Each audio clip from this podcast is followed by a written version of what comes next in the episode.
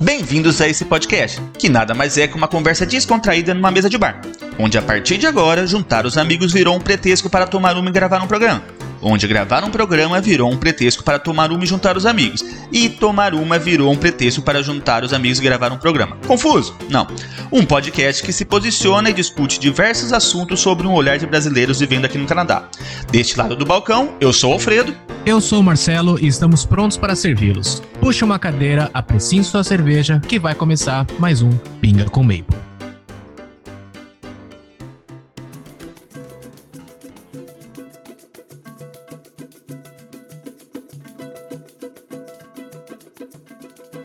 Salve, galerinha! Estamos começando mais um Drops. E hoje a gente está com um tema diferente. Marcelo, fala para mim, o que que diabo é criptozoologia?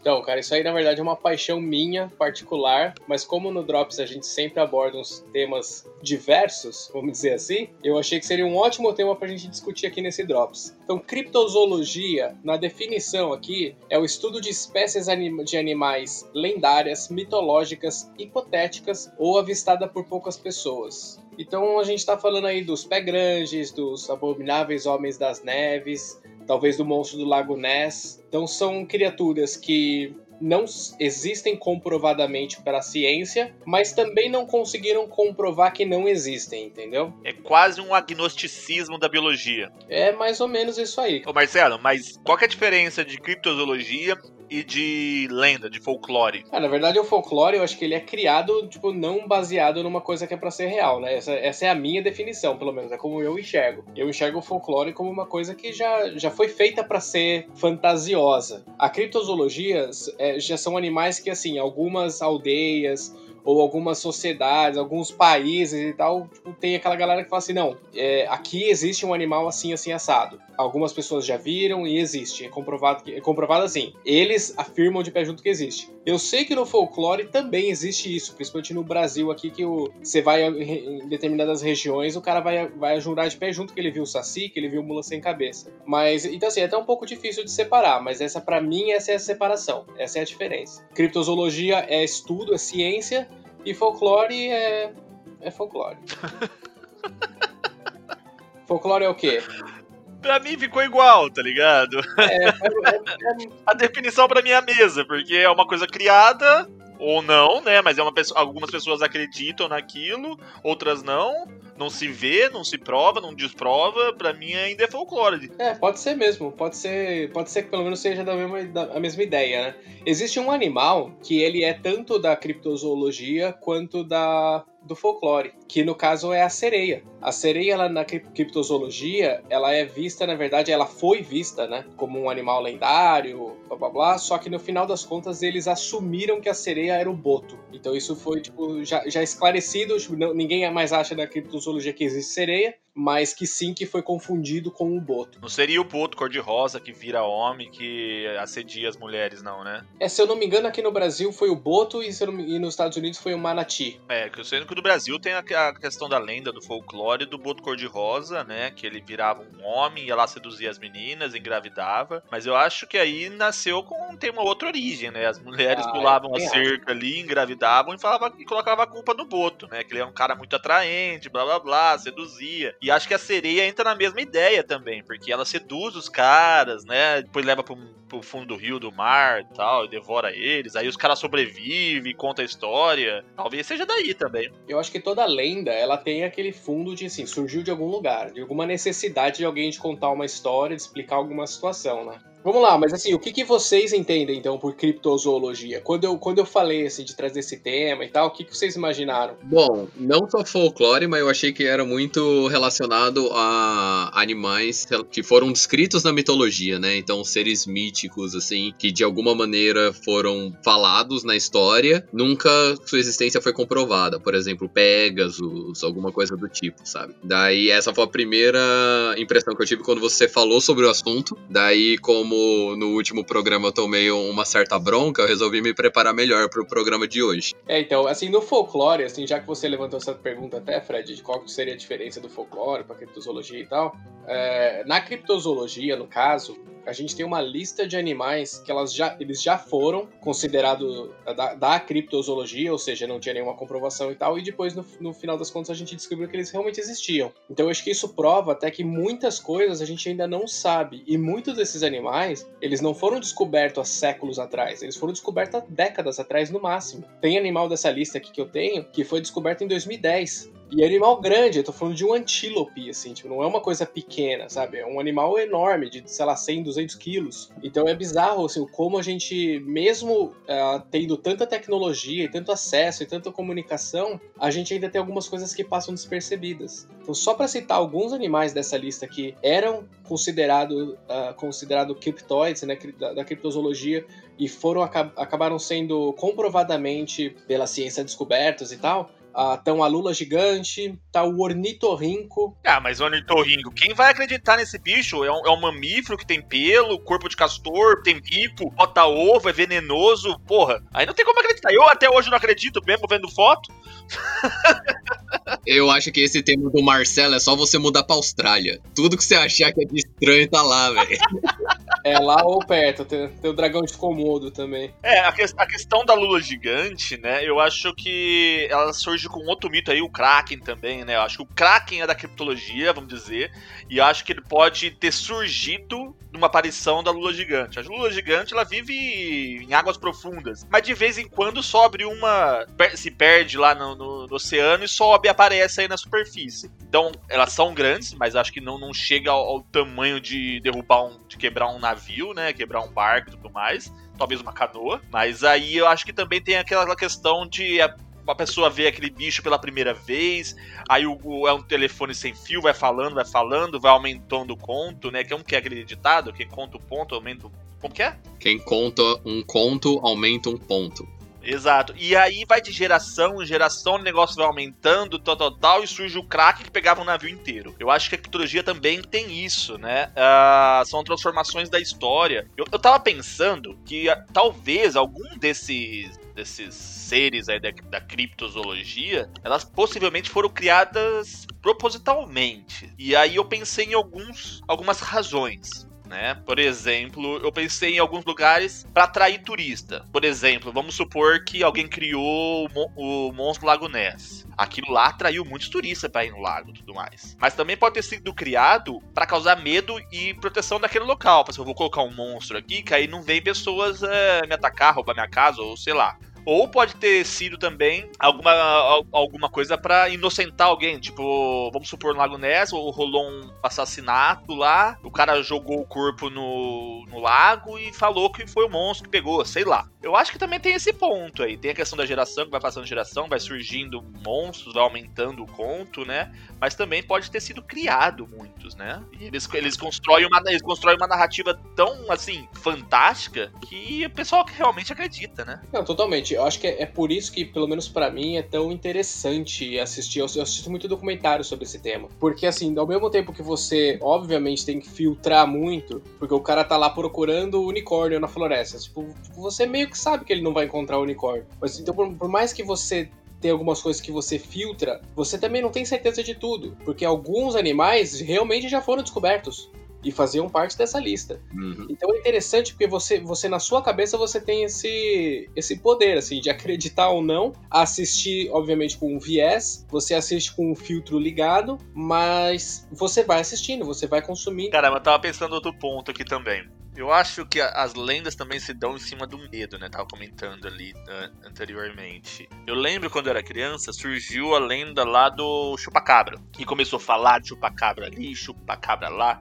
Eu lembro que eu era uma criança e eu morria de medo daquele negócio lá. Só que minha mãe era adulta e também morria de medo, né? Então, pra minha mãe lá no quintal, recolher a roupa, tava na máquina lavada, pedia minha ajuda pra ir lá, porque ela tinha medo de ir lá. Então, e aí, às vezes, você escutava um barulho, você achava que era um bicho, sabe? Você, você... tem um negócio. Aí tem uma parte das, das ciências que você começa a ver a, a, o que não existe, porque você tá pensando muito naquilo lá. Né? Eu não sei o nome, talvez o Vitor saiba, mas assim, é, você acredita tanto naquele negócio que você acaba vendo o que não está lá, né? Então a gente morria de medo de chupacabra. Eu lembro que quando eu assistia Sessão da tarde, o cinema em casa do SBT lá, às vezes passava aquele filme do. Tipo, um crocodilo, os crocodilos gigante lá, que vivia no esgoto da cidade e tal. Aí ele pulava na piscina das casas, uns crocodilo gigante. E eu tinha uma piscina na minha chácara, e quando eu entrava na piscina, eu ficava pensando, será que tem um crocodilo aqui? Tem um crocodilo aqui? A água azulzinha, tá ligado? E eu abaixava, olhava, ficava olhando embaixo da piscina. Lógico que eu era uma criança, mas mesmo assim eu ficava pensando naquilo, né? Então acho que também tem muito isso, assim. Você pensa no mito, alguém te conta, te coloca pânico e você pensa naquilo e você às vezes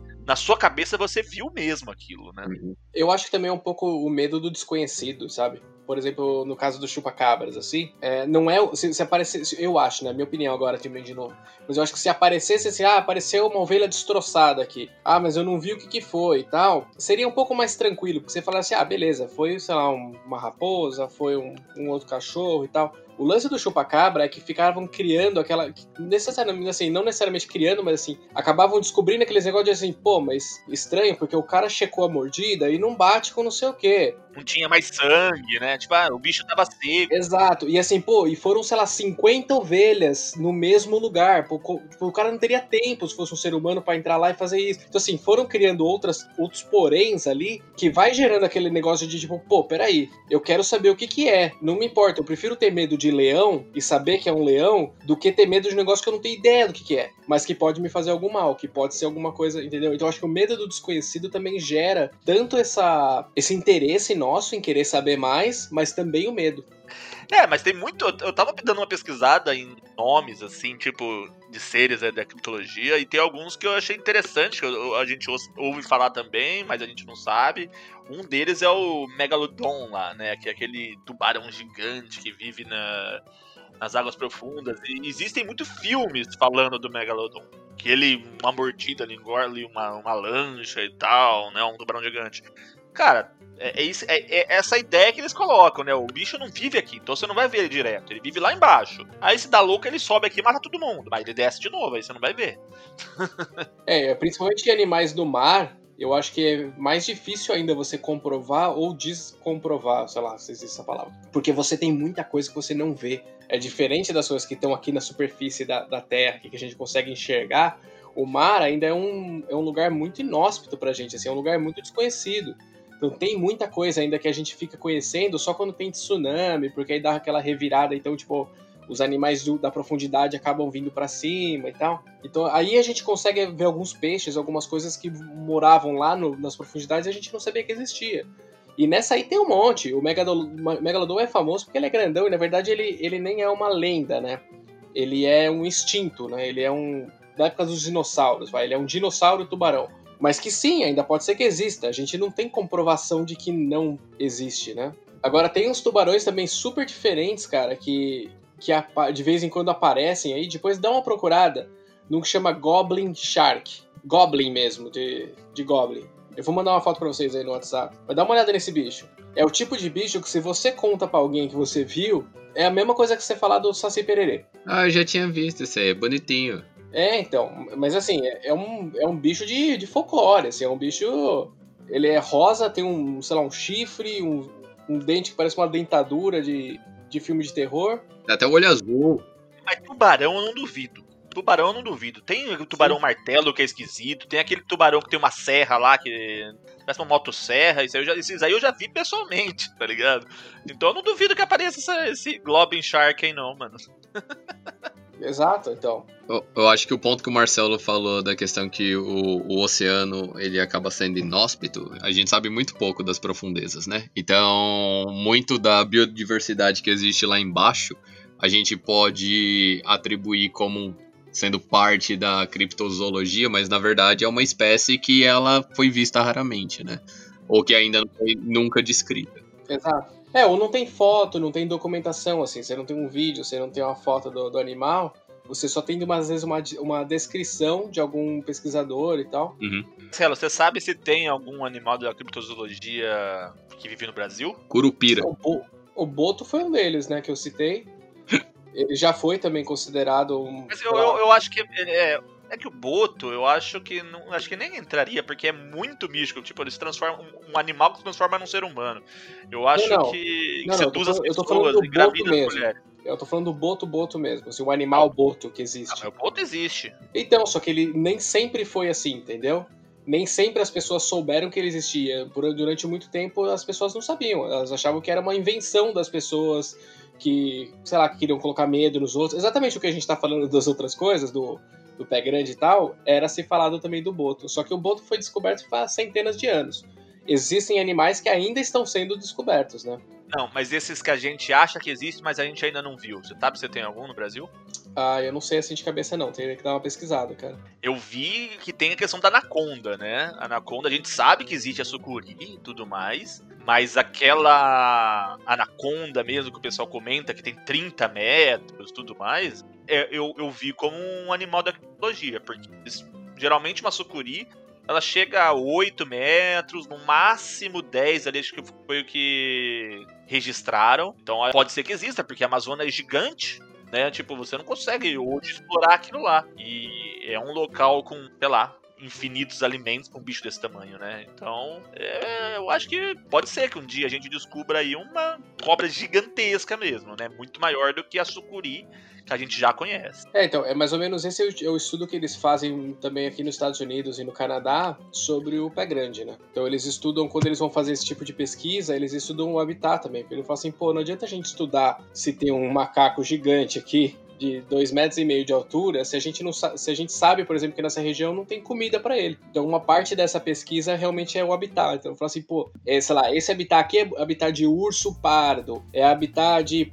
de pantera, de puma, tá lá. Então eles sabem que, pô, então beleza. Então, se existisse essa criatura gigantesca aqui, ela conseguiria se alimentar. Ela conseguiria achar comida e ela conseguiria se esconder. Vou fazer uma pergunta por curiosidade pra vocês dois. Se vocês têm algum, algum dos animais descritos que vocês estudaram que são considerados seus favoritos. Ah, eu gosto muito do pé grande, mano. O. Cara, O Yeti. eu, eu, eu vi, eu vi no Wikipedia que um desses animais que eles consideram aí da mitologia é o gnomo.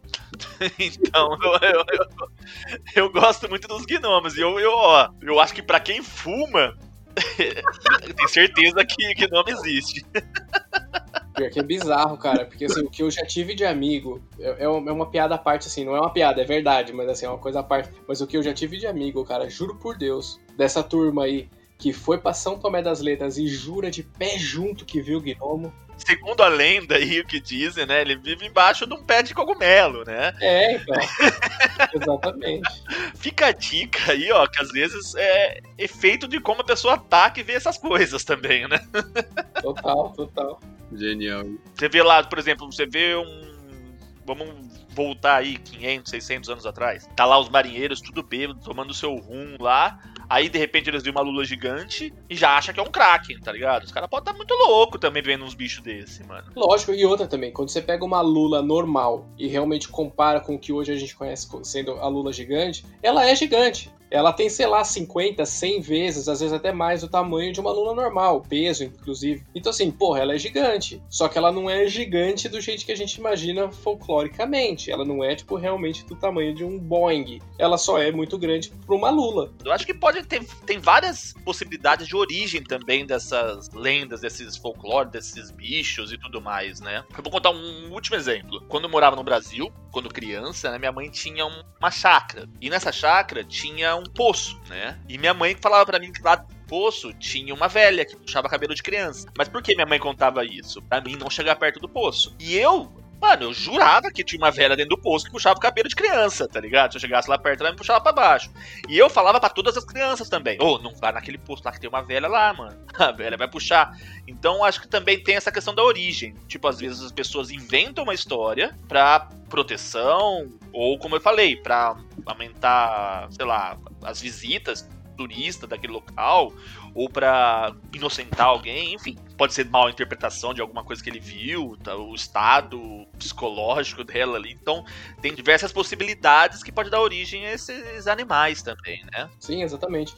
E outra, o, o, o animal ele pode simplesmente ser um animal normal e ser transformado num folclore pela população. Do, do mesmo forma que a gente tava falando da Lula gigante e tal, pode ser isso com diversos outros também, entendeu? Às vezes o cara viu lá um, sei lá, uma anaconda, por exemplo. Pô, o cara viu uma cobra muito grande, só que tipo, o cara é americano, o cara vem aqui pro Brasil numa expedição no, no Amazonas lá. O cara vê uma cobra de 5 metros, pô, que já é enorme. Quando o cara volta pros Estados Unidos e vai contar pros amigos, mano, essa cobra já cresceu uns 15 metros já. Ela tinha 20. Mas é verdade, é assim que, é, que o ser humano é. É tipo, é tipo meus tios quando ia pescar no Pantanal, né? Ele pegava lá uma tilápia ele falava que era um tucunaré, né? É. negócio o tamanho da tilápia que ele pegava, pelo amor de Deus, não cabe nessa câmera aqui.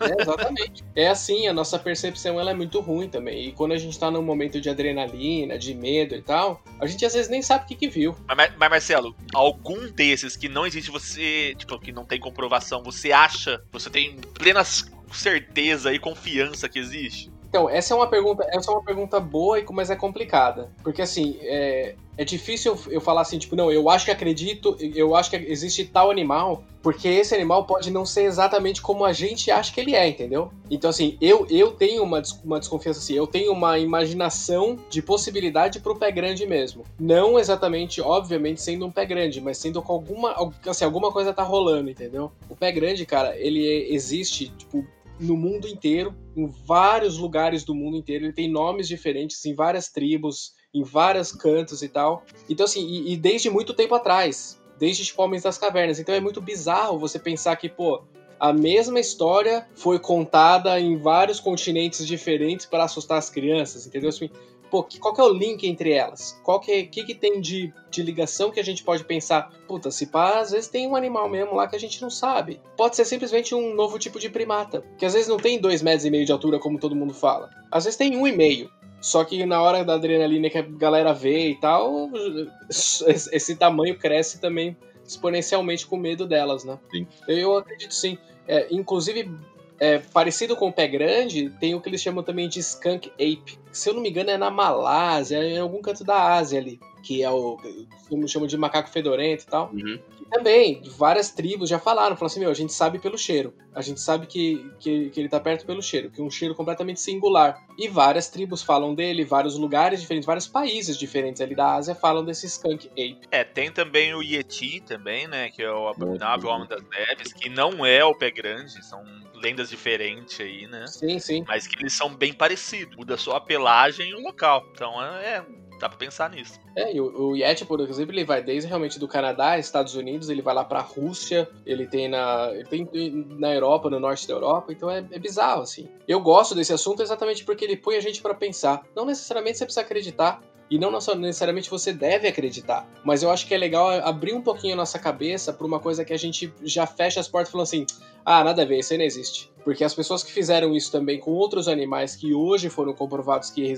realmente existiam, elas fecharam a cabeça de maneiras prematura. Verdade. Mas acima de tudo, cara, pelo menos para mim, a, criptozo a criptozoologia ela não é uma coisa séria ela é um hobby. Ela é uma, uma coisa para eu fazer para assistir que eu acho interessante, que eu acho, eu acho legal vocês verem, tipo, pô, o que será que existe que a gente não descobriu ainda, né? Com certeza tem coisas aí. Com certeza ainda tem descobertas a serem feitas que a gente vai falar, pô, caramba, cara, tava lá o tempo inteiro e a gente não tinha visto, entendeu? Então eu acho que isso que é mais interessante. Então, Victor, qual que você acha que é o mais importante aí dos que você já ouviu falar? Cara, eu acho que um dos que foi bem bem descrito tanto na literatura quanto na cultura popular em, mu em, em, movies, em filmes, é o monstro do Lago Ness, né? Vira e mexe, principalmente mitologia britânica, o pessoal que é, que é da Grã-Bretanha, eles descrevem como todo mundo com certeza viu, é tipo chupacabra no Brasil, né? Eles foram pro, pra esse lago e com certeza eles viram um monstro nadando naquele lago que nunca, é, segundo relatos, tem 565 avistamentos, mas só que nenhuma comprovação científica da existência desse monstro. Cara, eu acho o monstro Lago Neves a mesma história do Saci Pererê em Botucatu. Certo? Todo mundo lá viu. Né? Tipo, todo mundo, o vizinho prendeu na garrafa e é o que mais tem. Mas eu acho que tudo isso, eu, eu acho que o Monte Lago Neto foi uma criação para aumentar o turismo da região. Eu acho é, que também, eu... é a mesma coisa de Botucatu, né? Que muita gente vai lá para caçar saci. eu concordo com essa aí. Eu não sei se ele foi criado para isso, mas com certeza depois que alguém fez uma, uma brincadeira lá e começou a ganhar visibilidade, com certeza eles fizeram um marketing em cima, tanto que se você assistir vídeos do pessoal lá da cidade lá de, que eu não sei como chama, Ness, talvez, não sei. É, você vai lá, tem chaveirinho do Monstro Lago Ness, tem coisinha pra você levar para casa, tem um monte de tranqueirinha e tal à venda, essas coisas. Então eles, eles transformaram praticamente o turismo da cidade, ali da, da região, em torno do Monstro do Lago Ness. Então com certeza eles inflamam isso, sabe? Por exemplo, quando assim, a Discovery Channel vai gravar um, um seriado de um cara indo lá e mergulhando e procurando. Pô, isso pra eles é excelente, cara excelente, entendeu? Porque atrai um turismo absurdo. Então, então mas é, não, não, intriga um pouco que, tipo, é algo antes do turismo, sabe? Porque se fosse algo recente, assim, eu até entendo. Mas só que o primeiro, a primeira descrição da, de aparição dele foi em 521 depois de Cristo. Não, por isso que eu tô falando. É uma coisa que eu acho que, tipo assim, já, já existia, já era coisa popular. Mas com certeza o país e a cidade, tipo, marketeou. E isso acaba sendo até ruim para quem realmente quer fazer uma pesquisa séria, porque deve ter um monte de gente fazendo videozinho falso lá só para criar mais coisa em cima do, do lago, e isso não ajuda quem realmente está fazendo uma pesquisa séria, entendeu? É, hoje a gente não tem indicação, mas em cima desse assunto, eu quero só fazer uma rápida indicação, mas não, não é o quadro, mas uh, tem um podcast chamado Escriba Café, que ele conta, é um storytelling, né? Ele conta algumas histórias. Tem alguns episódios que ele conta de mansões assombradas. Depois ele revela, tá? Não, isso aqui não é assim, foi, foi criado. Então teve muitos casos, saindo um pouco da criptologia, mas assim, na, no mesmo sentido, as pessoas transformam uma casa em mal assombrada para receber é, turistas, para receber visitantes, aquilo lá fica famoso, a cidade recebe gente. Por mais que seja muito mais antigo e tudo mais, a partir do momento que existe turista, o, o Vitor, eu acho que o poder público da região ali, ele toma como, ele colocar entre aspas, ele toma como verdade, ele abraça aquela ideia, né, e toma uma proporção muito maior. Uma coisa que era uma coisa mito, uma lenda que era uma coisa local, né, se torna mundial. Uhum. Hoje a gente sabe do, o que é o, o monstro Lago Ness e nunca ter pisado lá.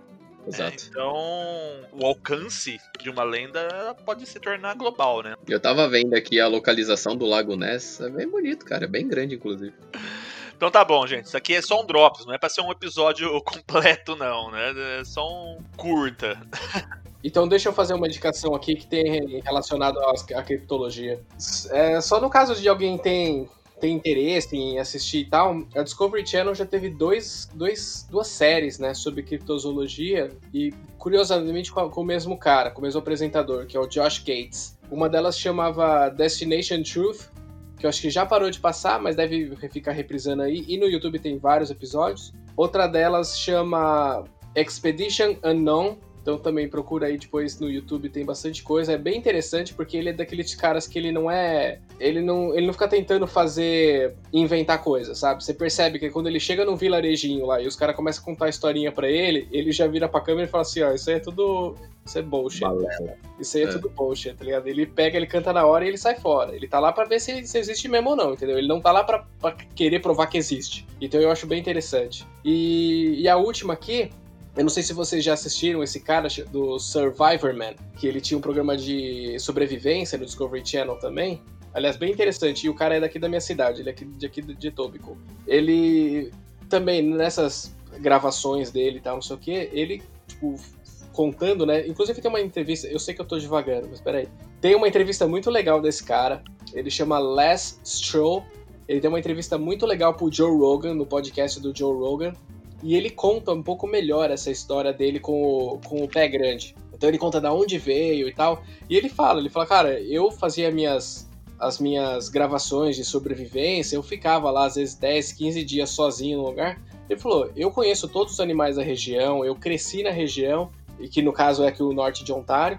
Ele falou: Meu, tem coisa lá que é inexplicável, tem barulho que eu ouvi que é inexplicável, tem coisas que aconteceram comigo que eu, eu não conseguia provar de outras formas. Então o que, que ele fez? Ele criou o Survivorman Bigfoot. Então são só é, episódios dele, tipo, entre aspas, fazendo essa pesquisa para ver o que, que ele encontra de evidências sobre o Sasquatch, o Pé Grande, como você quiser chamar. Bem interessante também. Chama Survivorman Bigfoot. Vai, vai Victor, sua indicação para acabar. Ah, eu vou ter direito à indicação? Vai, você tem cinco minutos. Muito obrigado, gente. Não, cinco minutos é muito. Só quero indicar uma nova série do Netflix, que agora, como eu tomei um puxão de orelha, eu já mencionei, eu ouvi os dois últimos episódios do podcast antes de decidir fazer a minha indicação. Fala The History of the Swear Words.